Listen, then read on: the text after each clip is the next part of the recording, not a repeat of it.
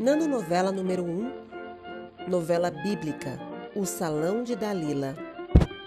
Dalila, com suas vestes hebraicas, atende no salão contemporâneo personagens bíblicos. Dalila fazendo uma escova no cabelo de Enoque. Enoque, mas como tá cheio de frizz e fio duplo? Que sol é esse que você andou tomando? É que já estou há 364 anos andando por aí no sol com Deus.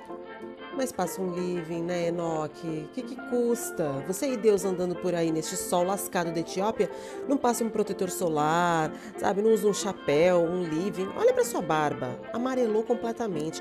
Vamos hidratar. Não dá para fazer escova nessa piaçava. E Matusalém? Está bem. Abriu um baile para terceira idade. Que bom! Ai, vou falar pra Ruth, a minha manicure, para ir lá no baile do Matusalém para ver se conhece um bofe. Dizem que tem uns anjos caídos por aí que são uma loucura. Eles gostam da mulherada aqui da terra. Mas não pode. É pecado. Que não pode o quê? Por que, que não pode?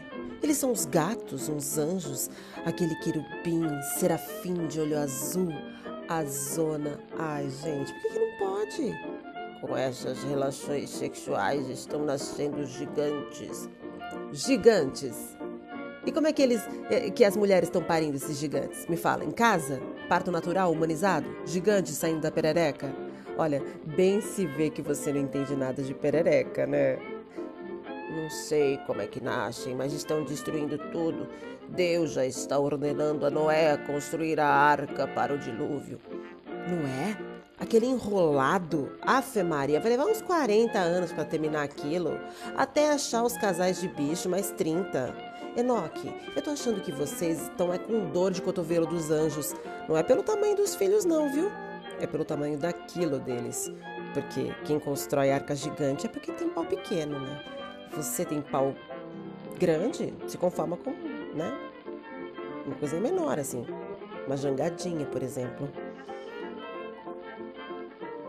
Enoque pasmo, pensando, Sansão chega, bem cabeludo com uma jangadinha embaixo do braço.